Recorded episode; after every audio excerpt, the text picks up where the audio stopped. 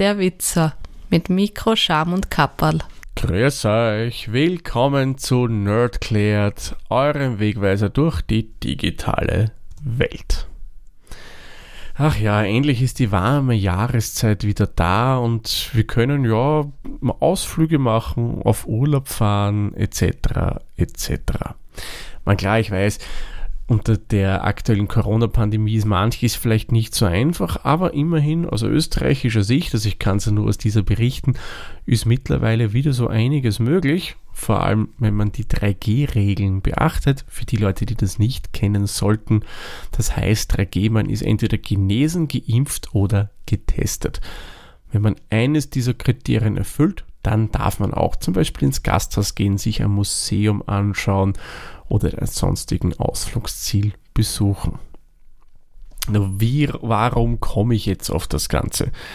Was hat das jetzt bitte mit Nerdcare zu tun? Naja, ganz einfach. Ich habe mir gedacht, wenn ihr wohin fahren wollt, wie macht ihr das? Ich gehe mal davon aus, die meisten von euch mit einem Pkw, sei es mit einem privaten, einem geleasten oder einem kurzzeitig angemieteten.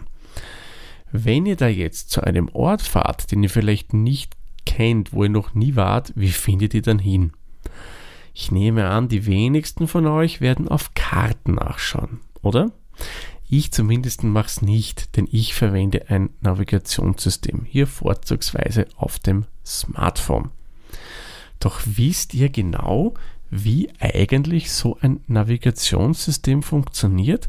Und genau da haken wir jetzt mit Nerdklärt ein der heutigen Folge widmen wir uns mal Navigationssystemen und wie die eigentlich euch zum Ziel bringen. Schauen wir uns im ersten Step einmal an, wie funktioniert denn das grundsätzlich? Was braucht denn so ein Navigationssystem, damit es das tun kann, was es tun soll?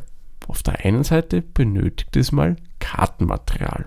Klar, sonst wird es ja nirgendwo hinfinden können. Und was auch noch wichtig ist, es muss die Möglichkeit haben, eure aktuelle Position zu ermitteln.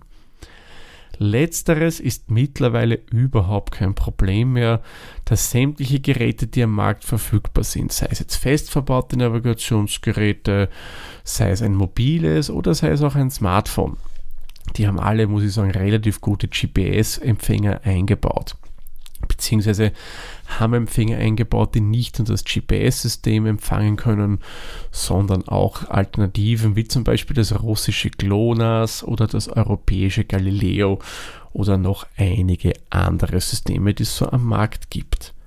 Wenn ihr darüber ein bisschen mehr erfahren wollt, dann empfehle ich euch meinen Schwester-Podcast Witzers Plauschall, damals übrigens noch Auf Plauschall genannt. Da habe ich mich mit dem Martin vom österreichischen Bundesamt für Eichenvermessungswesen mich über Landvermessung und Satellitennavigation unterhalten. Verlinke ich euch in den Show Notes, da könnt ihr euch das Ganze noch einmal anhören, wenn ihr das noch nicht kennen solltet. Bevor wir dazu kommen, wie denn das Navigationssystem berechnet, wie er zum Ziel kommt, schauen wir uns mal an, was für die Qualität des Routings wirklich ausschlaggebend ist da ist natürlich das Kartenmaterial absolut notwendig. Da können die Hersteller auf der einen Seite die Daten selbst erheben. Ja, das kann man machen. Das kostet durchaus auch einiges. Ihr müsst hier eine große Fahrzeugflotte betreiben, äh, Menschen äh, engagieren, die das Ganze machen und umsetzen. Also das ist durchaus kostenintensiv, auch zeitintensiv. Das kann sich nicht jede Firma leisten. Darum gibt es auch noch zwei andere Möglichkeiten, nämlich die, dass man sich die Daten zukaufen kann. In Österreich zum Beispiel beim bereits erwähnten BEF, also dem Bundesamt für Eichenvermessungswesen. Oder man kann auch das Kartenmaterial durch die Community erstellen lassen. Wenn man das Ganze jetzt zukaufen möchte, so wurde mir das mal erklärt, kann man das über verschiedene Qualitätsklassen machen. Die günstigste Variante wäre, dass ich mal ein Basisset an Karten bekomme. Das heißt, zum Beispiel im Fall von Österreich, da habe ich dann ein Set, wo wirklich alle Karten, die in Österreich da sind, also alle Straßen, die in Österreich da sind, erfasst wurden.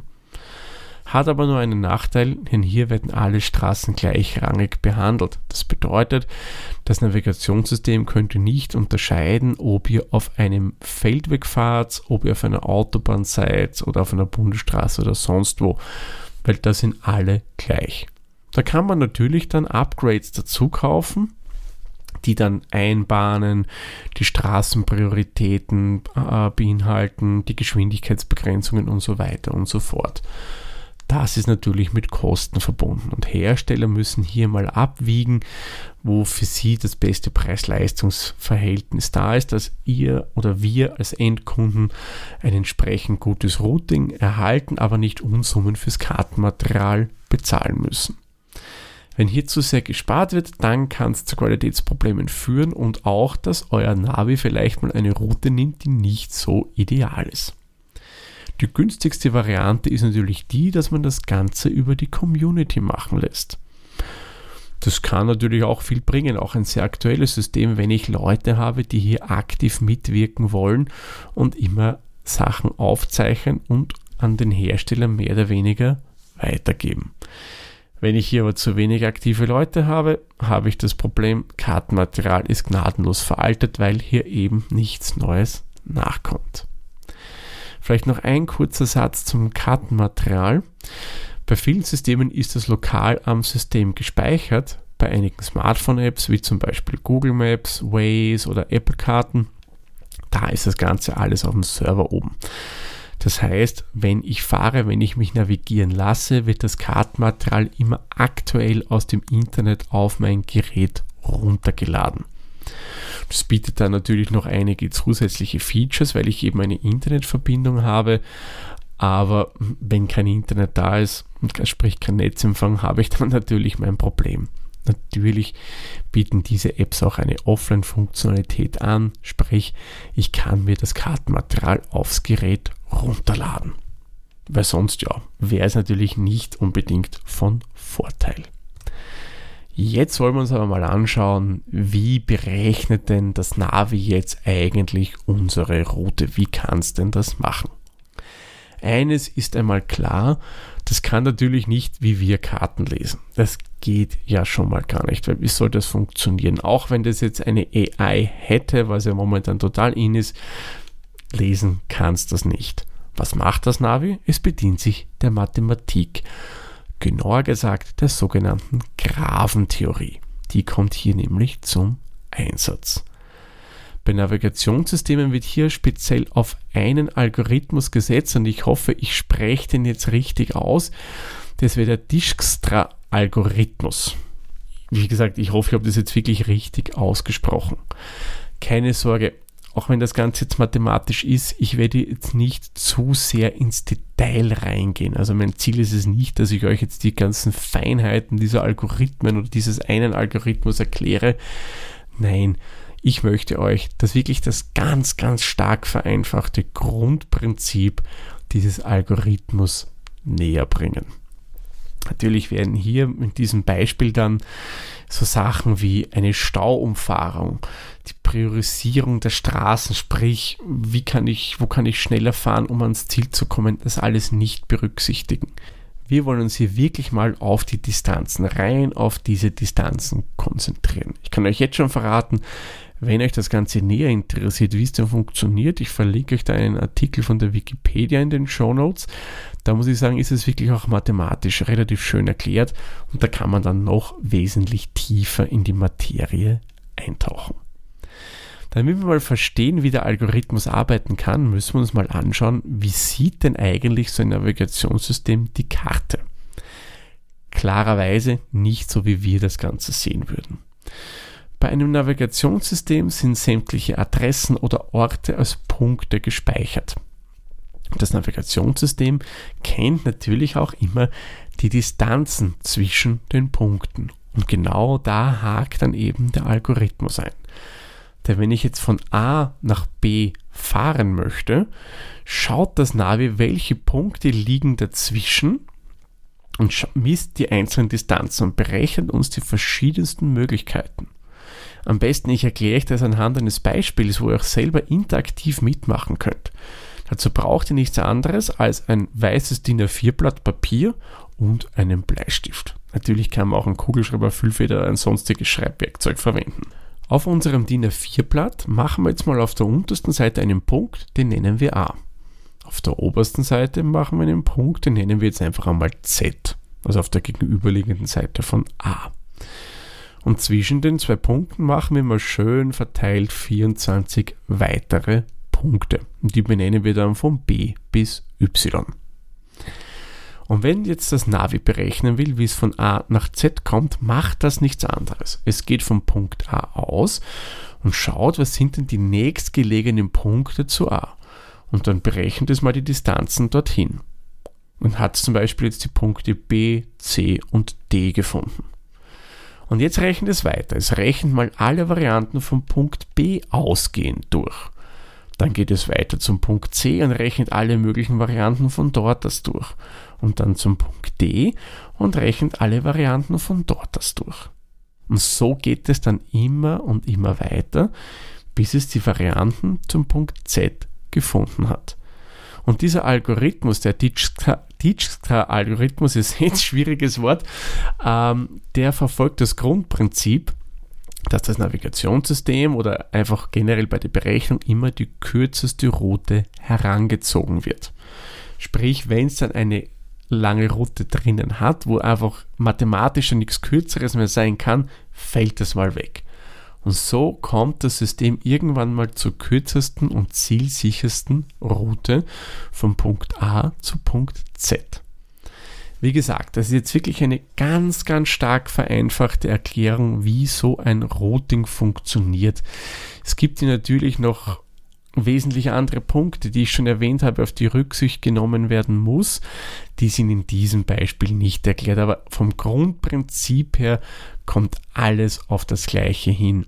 Es gibt natürlich auch noch einige verfeinerte Algorithmen, das wären zum Beispiel Bellman-Ford oder der Floyd- und Warshall-Algorithmus die können dann schon ein paar andere Sachen noch mit berücksichtigen und können dann noch feinere und bessere Routen für euch ausrechnen. Wie gesagt, wer mehr darüber wissen möchte, schaut in die Show Notes, da habe ich euch was dazu verlinkt. Da gibt es übrigens auch das, was ihr jetzt mit dem Papier gemacht habt, vielleicht gemacht habt, auch als animiertes GIF zu sehen, damit man schön sehen kann, wie das Navi das, also da so der Algorithmus das durchberechnet. Wenn ihr also das nächste Mal mit eurem Navi wohin fahrt und es euch mal wieder in eine Seitenstraße abbiegen lässt, die vielleicht ein bisschen schmal ist oder ein Feldweg gar ist, dann könnt ihr euch vorstellen, warum das Ganze das so gemacht hat. Es könnte auf der einen Seite die Schuld des Kartenmaterials sein, da einfach das Navi nicht weiß, dass das nur ein Feldweg ist und dass man dort nicht schnell fahren kann. Und es könnte auch ein Problem unter Anführungszeichen der Mathematik sein, weil eben über diesen Feldweg man sich Hausnummer 300 Meter einsparen würde. Und klar, wenn der das einfach nüchtern durchbrechen, ist das für ihn die ideale Route, der kürzeste Weg und somit würde das Navi eben über diesen Feldweg fahren, weil es für euch 300 Meter einsparen kann. Aber wenn euch das Ganze nicht zusagen sollte, dass ihr da abbiegt, fahrt einfach weiter. Die Navigationssysteme sind von den Prozessoren her so schnell, dass die euch immer bald Alternativen ausrechnen können, die dann vielleicht eben über breitere, über schönere Straßen euch routen. Und einen Tipp, den ich immer gerne gebe, und dann kommen wir auch schon zur Zusammenfassung dieser Folge, wenn ihr das Navi verwendet, bitte, bitte auch immer mitdenken. Schaut in die Medien, da gibt es immer wieder mal Artikel, wo Menschen 100% sich aufs Navi verlassen haben und ja, da war vielleicht ein Kartenfehler drinnen und das Navi hat einem eine viel zu enge Gasse geleitet. Das hat einem über einen Stiegenabgang runterschicken wollen, weil es der Meinung war, das wäre eine Straße. Also auch wenn man es verwendet, wie gesagt, nicht vergessen mitdenken und überlegen, will ich da wirklich reinbiegen, wo das Navi meint, weil das schaut schon sehr eng aus. Wenn es euch nicht gefällt, fahrt einfach weiter. Wie gesagt, das berechnet ja immer schön Alternativen für euch aus. Gut, ich würde sagen, kommen wir kurz zu einer Zusammenfassung und da schauen wir uns wirklich nur mal ganz kurz an, wie funktioniert denn im groben und ganz stark vereinfacht erklärt die Berechnung einer Route. Ein Navigationssystem kennt Karten in Form von Punkten. Die Punkte repräsentieren Adressen und Orte. Es kann die Distanzen zwischen den einzelnen Punkten berechnen. Wenn ihr von A nach B wollt, rechnet das Navi alle möglichen Varianten durch. Sprich, es geht von Punkt zu Punkt und vom nächstgefundenen Punkt schaut nach, welche Möglichkeiten hat es da und rechnet wieder weiter. Und so geht es weiter und weiter, bis es am Endpunkt angelangt ist. Sprich, es macht so eine Art Try-and-Error-Berechnung mit der Prämisse, den kürzesten Weg für euch zu finden. Gut, ich denke, das Grundprinzip einer Navigationsberechnung habe ich euch somit schön erklären können. Sollte es von eurer Seite aus noch Fragen geben, könnt ihr mir die natürlich jederzeit gerne schicken. Somit mache ich den Sack für diese Folge zu, sage wie immer vielen lieben Dank fürs Zuhören, bis zur nächsten Folge. Tschüss, Servus, pfiat euch. Dieser Podcast wurde produziert von Der Witzer Nähere Informationen zur aktuellen Folge sowie weitere Podcasts findest du unter der-witzer.at.